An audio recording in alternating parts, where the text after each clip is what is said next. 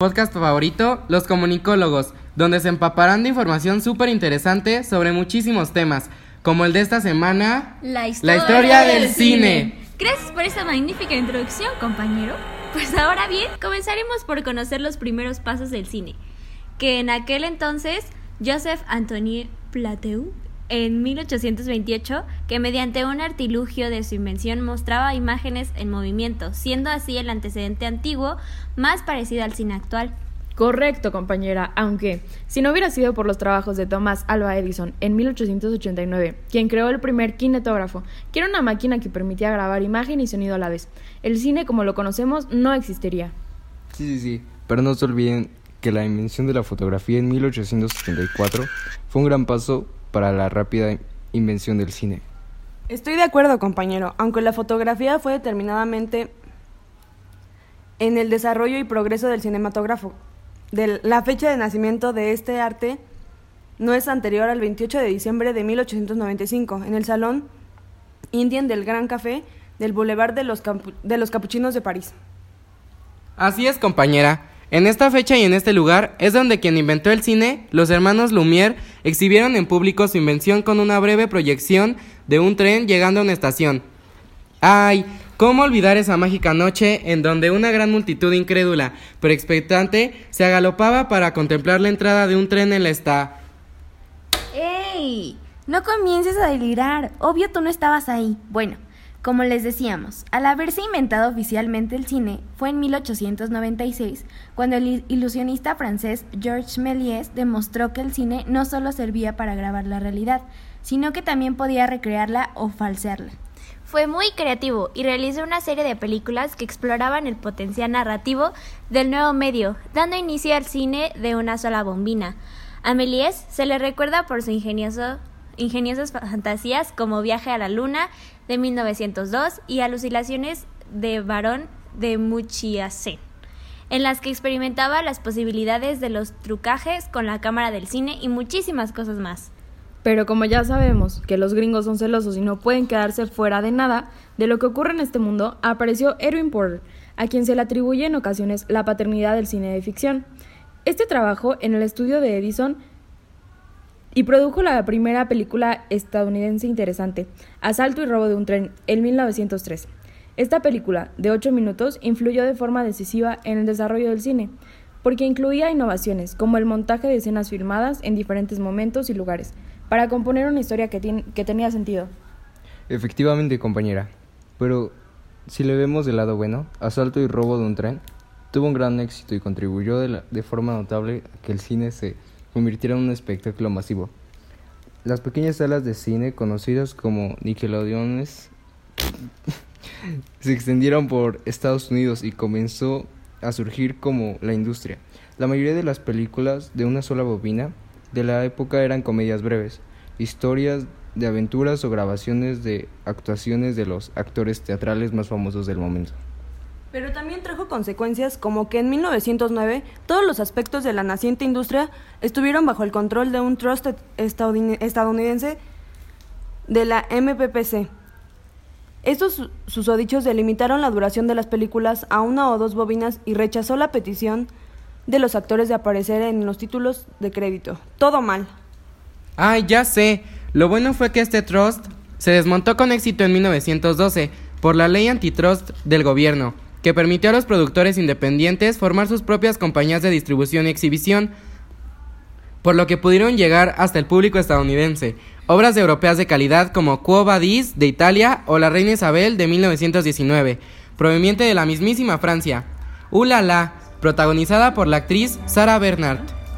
Después de todo este drama hubo buenas noticias. Ya en 1926, la productora Warner Brothers introdujo el primer sistema sonoro eficaz, conocido como Vitaphone, que consistía en la grabación de las bandas sonoras musicales y los textos hablados en grandes discos que se sincronizaban con la acción de la pantalla. En 1927, la Warner lanzó El cantor de jazz de Alan Crosland, la primera película sonora que alcanzó un éxito inmediato e inesperado entre el público. Su eslogan, sacado del texto de la película Aún no has oído nada, señaló el final de la era muda. ¡Qué bueno! ¿Te imaginas qué aburrida sería una película sin ningún tipo de sonido? Y supongo que los de aquellas épocas comenzaban a creer lo mismo, porque la transición del cine mudo al sonoro fue tan rápida que muchas películas distribuidas entre 1928 y 1929, que habían comenzado su proceso de producción como mudas, fueron sonorizadas. Después, además los dueños de las salas se, se aperturaron también a convertirlas en salas aptas para el cine sonoro, mientras se rodaban películas en las que el sonoro se exhibía como una novedad. Pero leí por ahí que las primeras películas sonoras no eran muy buenas, se escuchaban ruidos monótonos y sonidos sin explicación. Pero era porque no sabían editar. Fue hasta 1930 que en Hollywood, Lubitsch y King Vidor experimentaron con el rodaje de largas secuencias sin sonido, añadiéndolo posteriormente para resaltar la acción.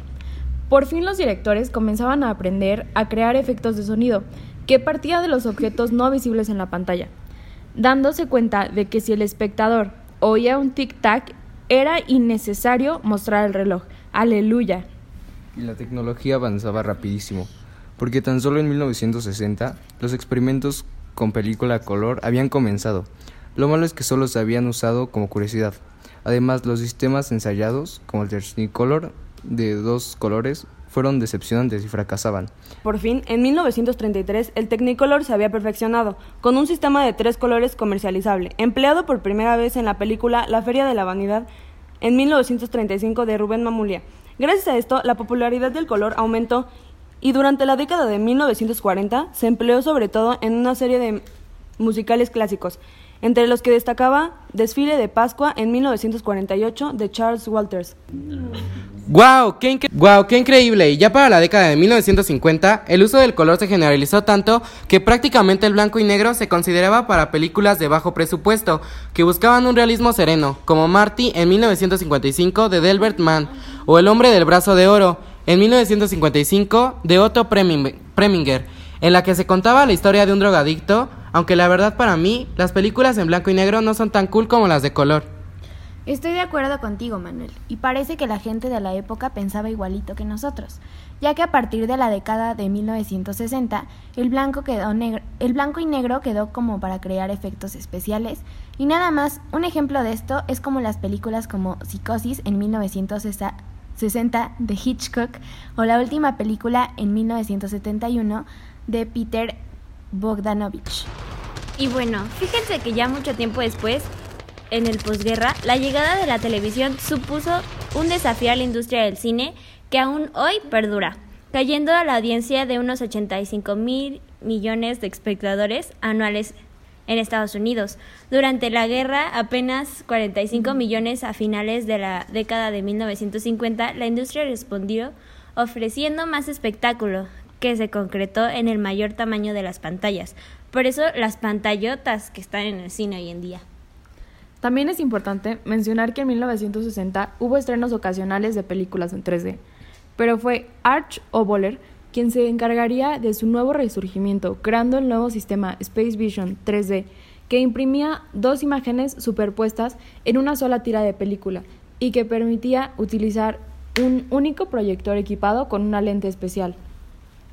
Pero como no les pareció una buena idea, en 1970 la, la marca Stereovision desarrolló otro sistema, en el que las imágenes eran comprimidas una al lado de la otra sobre la misma tira de una película de 35 milímetros y proyectadas mediante una lente anamórfica a través de filtros Polaroid.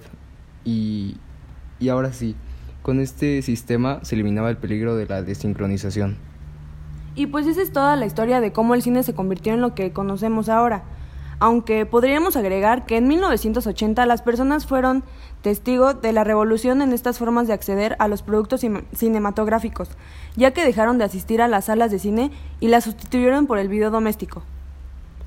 Mm, ta, nuestra flojera siempre arruinando todo lo bueno. Y supongo que fue porque especialmente los de las grandes superproducciones ponían sus películas a que estuvieran disponibles en la televisión casi inmediatamente de estar exhibidas en el cine.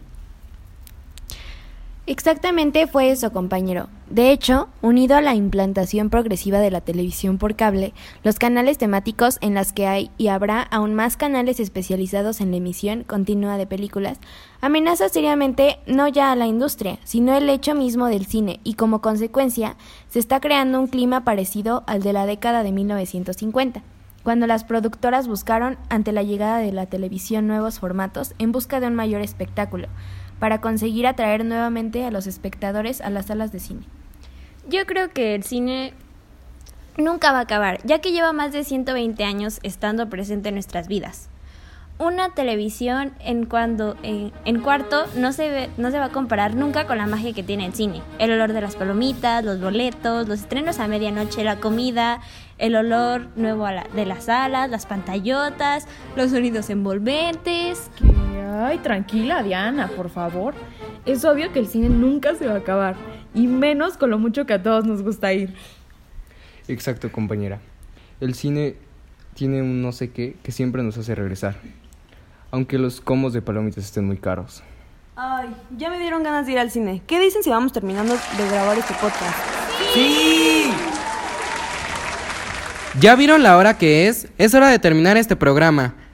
Esto ha sido todo por hoy. Ahora todos ustedes ya conocen la historia del cine más a fondo.